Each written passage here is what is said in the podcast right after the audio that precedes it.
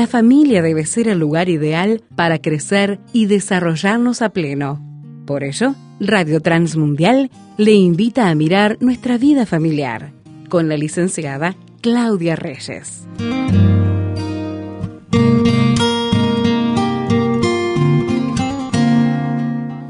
Qué alegría me da poder saludar a la psicóloga Claudia Reyes en este espacio de vida familiar, en lo que viene a ser, Claudia, la previa a la Nochebuena, la previa a toda esta celebración tan linda que es la Navidad. Bienvenida, Claudia, a esta programación de Radio Transmundial Uruguay. ¿Cómo estás? Hola, ¿cómo estás? Muchas gracias. Sí, increíble que estemos ya en Navidad, sí. pero bueno, ha pasado el tiempo volando y estamos en este en este momento que yo digo que es nuestra fiesta. Esta sí que es nuestra fiesta porque estamos celebrando el nacimiento de nuestro Señor y de y lo que significa para nosotros la Navidad. Y es interesante porque uno recorre este, la calle en estos días de tanto alboroto y de tanta cosa y parece que siempre terminamos repitiendo la primera Navidad, ¿no? Ese tiempo en el que estaban todos distraídos en otra cosa y no se daban cuenta el significado de lo que estaba pasando en ese momento tan, tan trascendental de la historia cuando Jesús vino al mundo cuando él nació y todo lo que eso implicaba, ¿no? Al punto que ni lugar le dieron para que pudiera nacer. Sí, claro, sí, sí, que tuvo que terminar allí con los animales. Pienso, Claudia, que todo nos lleva, el mercado, los compromisos sociales, familiares, todo nos lleva a estar distraídos, como vos decís, y a enfocarnos en, en otras cosas y hasta por momentos estresados también a las corridas. Sí, sí, sí.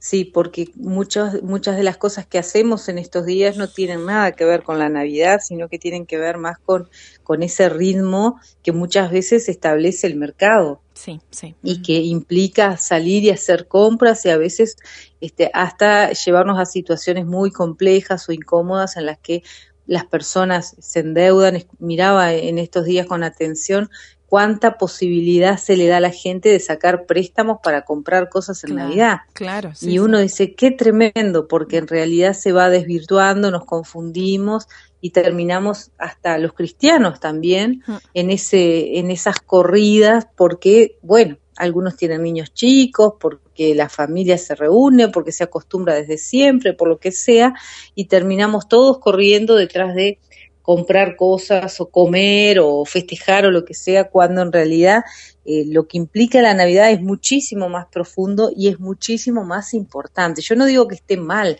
reunirse, juntarse como familia, eh, celebrar, celebrar el nacimiento de Jesús, pero tenemos que tener cuidado de no estar demasiado distraídos. Y pensando un poco en todo esto, recordaba un pasaje que supongo que en estos días todos habrán leído, escuchado, le habrán mandado ahora que se mandan las tarjetas por WhatsApp o se mandan mensajitos, ya no te llegan más tarjetas de papel, ahora llega todo por mensaje.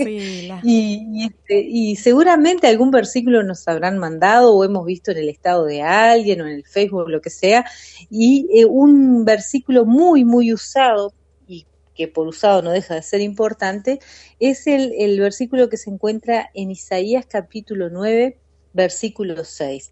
Y un poco pensando en esto de la Navidad y pensando en qué significa la Navidad, me gustaría que reflexionemos unos minutos en este versículo tan importante que en realidad nos está contando acerca del regalo más maravilloso que podemos recibir en la historia, primero en la historia de la humanidad y nosotros en particular en nuestra propia historia.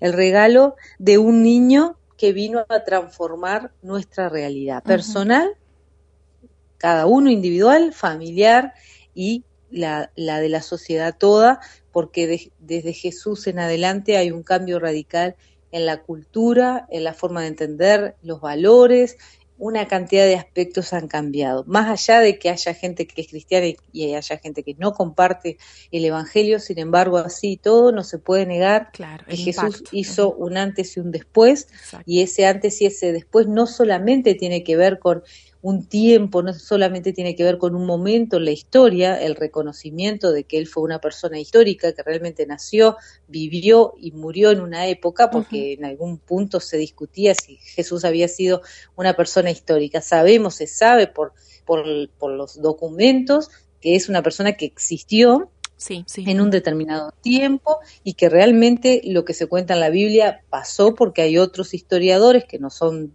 autores bíblicos, que no son escritores de la Biblia, que nos cuentan acerca de Jesús y su presencia y el impacto que tuvo en la sociedad.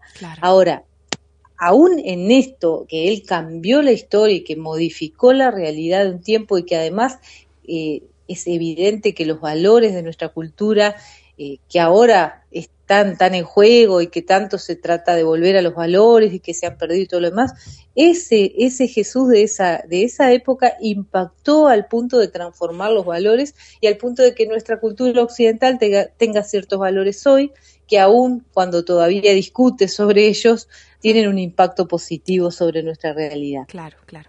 Pero pensando en esto de que Jesús nació en un momento tan, tan importante, y si uno estudia la Biblia se da cuenta que en el momento es como era el momento, el momento justo del nacimiento, se, se daban una cantidad de hechos históricos todos al mismo tiempo y además hay una cantidad de antecedentes en la Biblia que se nos van relatando, hay profecías que indican cuándo van a ser Jesús y Él llega en el momento justo y se cumplen las profecías en su nacimiento, en su vida y en su muerte. Pero volviendo a esto de Isaías 9:6, vamos a leer ese versículo, dice, dice, porque un niño nos ha nacido, un hijo nos ha sido concedido, sobre sus hombros llevará el principado y su nombre será consejero admirable, Dios fuerte, Padre eterno y príncipe de paz. Y sigue hablando acerca del imperio que él va a tener, que su extensión sobrepasa aún nuestro propio entendimiento, no tiene límites y la paz que Él nos va a traer tampoco tiene límites, dice, que Él va a reinar. Es muy interesante todo lo que se habla acerca de Jesús y esto me hacía pensar un poco en, en este tiempo que nosotros vamos a celebrar la Navidad, nos vamos a encontrar con familia posiblemente. De hecho, hay mucha gente muy ansiosa de encontrarse con la familia, porque en este tiempo hemos estado con todo el tema del, coronavirus separados, tratando de mantener la distancia. El año pasado se nos pedía que por favor no nos reuniéramos. Este año ahora se vuelve a insistir otra vez en que cuidemos esto, que tratemos de eh, prestar atención, de cuidarnos, de no reunirnos y todo lo demás, pero la gran mayoría de la gente sabemos que se va a reunir. Y pensando en esto, me hace pensar en qué es lo que significa la Navidad y qué nos dice la Biblia. Y nos dice que la Navidad es un regalo de Dios. Eh, dice el versículo 6, porque un niño nos ha sido dado, nos ha nacido un niño. Ese niño es, es un niño que nace para nosotros, porque fue entregado para nosotros. Claro. Es interesante porque ese niño que uno puede pensar con esa fragilidad de un bebé recién nacido. Cuando uno mira un bebé recién nacido, ve el ser más frágil del, de los seres humanos, ¿no? Ese estado de fragilidad total, donde es necesario que se le cuide en todo, porque si no, no puede vivir, no puede sobrevivir. Un bebé sí no recibe afecto, no recibe cuidado, no recibe atención. No. Dios se somete al punto de nacer en el cuerpo de un bebé que necesita ser cuidado, amado y protegido. Se nos regala ese ser para que nosotros podamos recibir un mensaje que puede transformar nuestra vida. Y a veces eh, miraba estos días con, con, mis hijas, fuimos al cine a ver una película que, que se estrenó hace poquito sobre superhéroes y, y, uno se ríe pensando, bueno, pero no hubiera sido más fácil que Jesús hubiera irrumpido en la historia, no sé, hubiera bajado del, cielo a simple vista y haber hecho un par de milagros y que todo el mundo viera, pero no es, la, no es lo que dice la palabra. La palabra lo que nos dice es que era necesario, uno mira en Génesis, tiene que ir hasta Génesis, Génesis 3.15, por ejemplo, y ya encuentra en Génesis 3.15, después que Adán y Eva pecaron y son este, encontrados por Dios en esa situación y Dios les habla y les dice cuál es el castigo de su pecado, en Génesis inmediatamente, estamos, estamos en el capítulo 3, o sea, recién arrancó la Biblia, Dios ya da una respuesta. Y esa respuesta es la promesa de que va a venir un Salvador. O sea, el pecado lo que demanda es sangre, hay un juicio por el pecado que nosotros cometemos. Y, y, la única forma de pagar ese pecado que cometimos nosotros es a través del derramamiento de sangre. Eso es lo que dice la Biblia. Hay algo que está establecido, hay una ley que no se puede romper y que la única manera de pagar el precio por lo que hicimos nosotros es entregando a su hijo. Y acá en el versículo 6 encontramos el inicio de esa entrega. Dios es capaz de entregar a su hijo, de entregarse a sí mismo, porque es Dios mismo el que viene a ser parte de nuestra limitación, de nuestra humanidad, Él siendo todopoderoso, Él siendo el creador del universo. Y eso es lo que entonces deberíamos recordar, Claudia, en este tiempo de Navidad, justamente ese regalo, la entrega de ese niño como cumplimiento de eh, todas las promesas y todo lo que se venía anunciando ya antes en el texto bíblico. Te propongo una pausa, ¿te parece? En este punto la conversación es en Radio Transmundial Uruguay con la psicóloga Claudia Reyes en este espacio Vida Familiar entre tanto frenesí de estas fechas tratando de mirar la Navidad allí plasmada en la profecía de Isaías capítulo 9. Breve pausa y ya continuamos. Estamos contigo donde vayas. Radio Transmundial Uruguay, comunicando esperanza al mundo.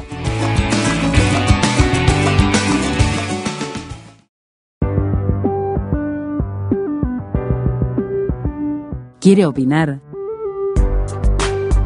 Póngase en contacto con nosotros al WhatsApp, signo de más 598 91 610 610.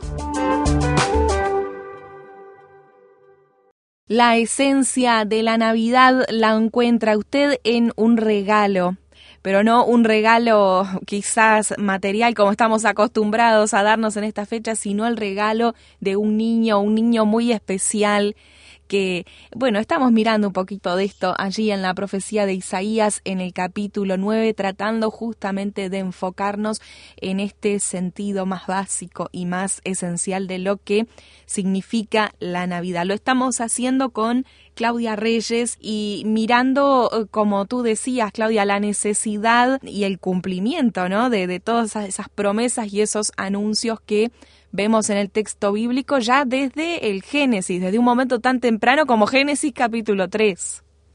Sí, y como, como Dios es tan amoroso con nosotros, ¿no? Que aún en el mismo momento de la caída, el Señor ya nos dio la salida y es, una promesa bíblica también esa, ¿no? Aún nos dice que en el momento de la prueba, en el momento de las situaciones difíciles, Dios ya tiene preparada una salida. Y lo vemos en Génesis. El hombre peca, Adán y Eva caen en pecado, y Dios ya en, en Génesis 3.15 ya tiene la respuesta para esa situación de pecado. Nada más que la respuesta no es nada más ni nada menos que Él que tiene que morir por nosotros, entregarse por nosotros. Es tremendo esto, ¿no? Y, lo fuerte que implica esta, esta entrega del Señor, que es justo, que es santo, que es puro y que la única forma que tiene de salvarnos es entregarse y derramar su sangre por nosotros. Es impresionante. La Biblia nos dice que no hay nadie que tenga mayor amor que este que da la vida por sus amigos. Y nosotros somos llamados amigos de Jesús. O sea que Él vino a dar su vida por nosotros.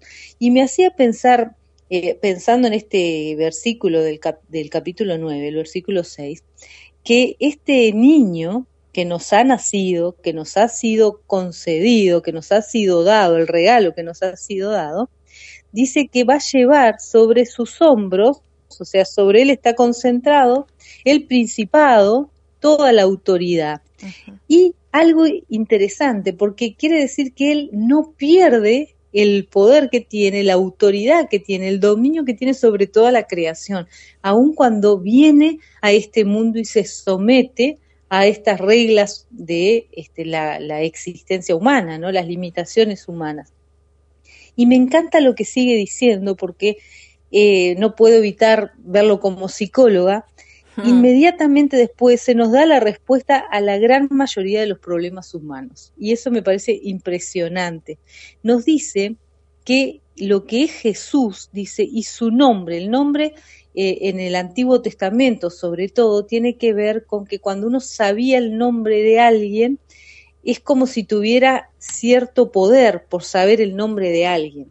Entonces, si yo, por ejemplo, iba en nombre de Alejandra a hacer un trámite, yo decía, a mí me mandó Alejandra. Entonces, el que te conoce, Alejandra, dice, ah, bueno, entonces te recibo y te mm. ayudo, Claudia, porque venís en nombre de Alejandra. Tener el nombre de alguien era abrir puertas, era tener la posibilidad de que te hicieran el, el, favor o que te recibieran o que te ayudaran o lo que fuera. Y Dios nos da ya el contenido de quién es y nos da el nombre. Eh, cuando uno encuentra a Moisés hablando con Dios y le pregunta a Moisés, ¿y quién digo que me envía? Dios le contesta, yo soy el que soy, yo soy el, el principio, ¿no? Él se presenta como un Dios todopoderoso y al fin, ¿cómo lo presenta Moisés a ese Dios? Por esto del nombre, tiene mucho, mucho que ver con esto de en el Antiguo Testamento los documentos eran muy pocos que se manejaban. La escritura era muy poca gente la manejaba. Algunos manejaban la escritura, pero no, era lo más común tener documentos. Común que era la confianza y decir el nombre del otro. Bueno, el Señor nos revela su nombre. Dice que en este bebé, en este niño que nos es dado, se concentra el principado y nos dice que su nombre será, y acá nos empieza a decir lo que nosotros después necesitamos, el nombre de Dios para relacionarnos con Él. Nos dice que es un consejero admirable. Me hacía pensar esto en que tenemos una Navidad acá, a unas horas. Nos estamos por juntar con la familia pensando en que posiblemente no sabemos los problemas que hemos tenido, si se estarán mejor o peor, cómo los solucionamos, no sabemos muchas veces qué vamos a hacer con lo, próximo que viene en el año, cómo vamos a ir resolviendo algunas cosas. Y acá nosotros tenemos, se nos revela el Señor diciéndonos, mi nombre es consejero admirable, ¿a quién le vas a pedir consejo? Tenés el consejero admirable, el consejero que no se equivoca, el consejero que está ahí, que te fue dado. Es como si abrimos un paquete y en ese paquete, además de la salvación, encontramos el consejo, porque tenemos un consejero admirable. No hay ningún consejero que llegue a ser como Jesús. No hay ninguna persona que te pueda orientar como Jesús. Y la palabra es la que nos revela la sabiduría de Dios, el consejo de Dios, la dirección de Dios. Este consejero es un consejero admirable. Y nos dice más, dice que este consejero es un Dios fuerte, mi Dios, tu Dios, es poderoso. De hecho, encontramos en algunos versículos a Dios diciendo, si hay otro Dios, por ejemplo, hablando en, en un salmo, por ejemplo, Dios le dice, eh, revelándose, le dice, si hay otro Dios, que venga y se presente. O sea, Dios no, no, tiene problema de confrontar. A ver, que venga, a ver, ¿cuál es el Dios que hay? ¿no? Entonces no hay otro Dios, porque la respuesta es esa, no hay otro Dios. En Isaías mismo, en Isaías 40, hay un versículo en el que Dios dice exactamente lo mismo. Bueno, a ver, si hay algún otro Dios que venga, y, hablamos, ¿no? Pero no hay otro Dios. es como cuando le dice a Job, ¿dónde estabas cuando yo estaba creando tal y cual cosa. Eh, vos no estabas. O sea, es una forma de decir, no, no llegás a este lugar, no está, no podés entender porque yo estoy muy por encima. Bueno, ese Dios fuerte, poderoso, es nuestro Dios. Es ese Dios que cuando abrís el regalo que te fue dado, ese niño que nos ha nacido, está a tu disposición. Interesante que la palabra que se usa para Dios es ayudador es la misma palabra que se usa para la mujer como ayuda idónea. O sea, el que está al lado tuyo y te acompaña y te ayuda, esa es la palabra que se usa para Dios. Ese Dios está ahí, en ese regalo, para vos, pronto para que vos te acerques a Él. Otro nombre que tiene es Padre Eterno.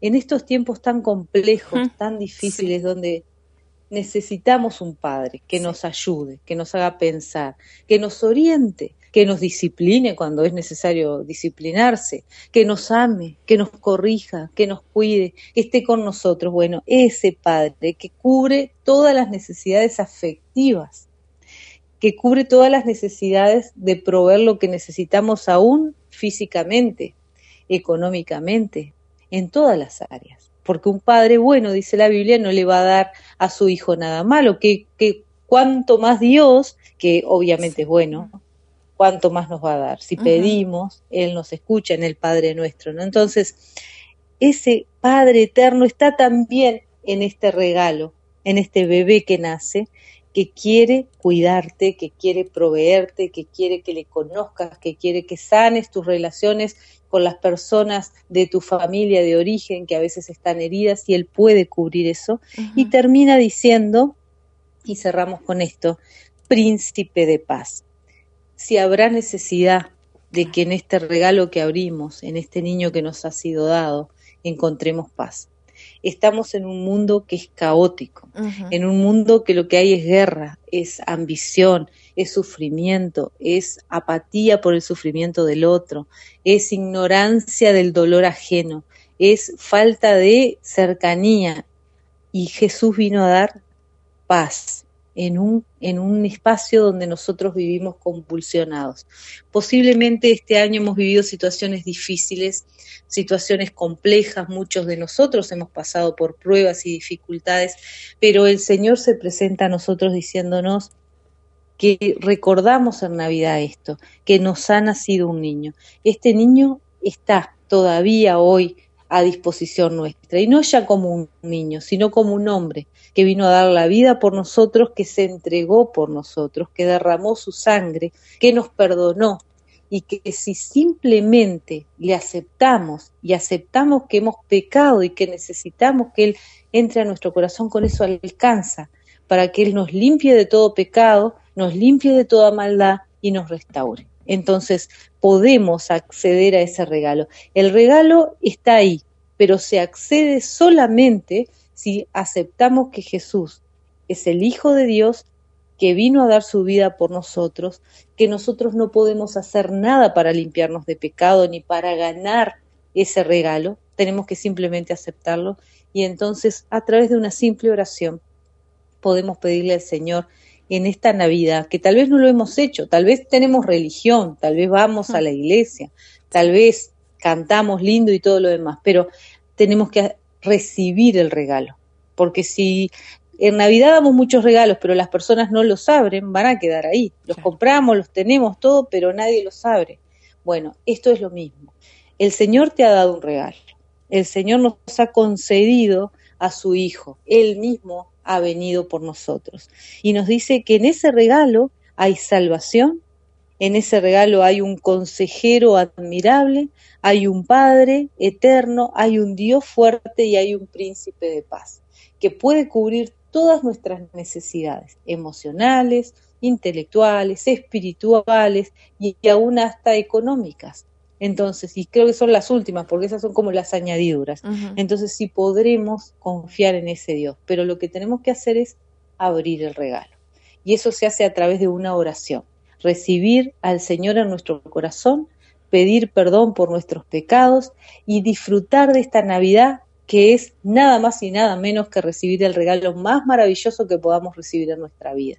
Que el Señor nos llene de amor, de sabiduría, de paz, que nos dé su consejo y que nos ayude en esta Navidad a recordarle como realmente es la palabra, que es una palabra viva, eficaz y poderosa para transformar nuestra vida en este tiempo entonces, Claudia, en el cual estamos tan preocupados por regalar, qué le regalo a mi hijo, mi nieto, mi sobrino, los famosos amigos eh, secretos que también andan por ahí en los grupos de trabajo. En este tiempo de tantos regalos, bueno, animamos al oyente a que considere, si todavía no lo ha hecho, recibir este regalo precioso que es Jesús, la salvación que con él viene y estas características que Claudia nos compartía del texto bíblico. Un consejero admirable, un Dios fuerte, Padre eterno y príncipe de paz. Claudia, queremos darte Muchísimas gracias por esto que has compartido con nosotros, por ayudarnos a poner el foco en lo verdaderamente importante en esta Navidad. Y quiero desearte a ti y a tu familia una feliz Navidad, una bendecida Navidad en este tiempo. Muchas gracias y les deseo feliz Navidad a todos, que Dios les bendiga muy ricamente y sobre todas las cosas que puedan recibir el regalo más maravilloso que, que se puede recibir, que es la bendición de conocer al Señor, tomarse de su mano y seguir su camino, que es eh, lo que nos da realmente una vida abundante. Feliz Navidad Alejandra, que Dios te bendiga, que te bendiga junto a tu familia y bueno, feliz Navidad para todos.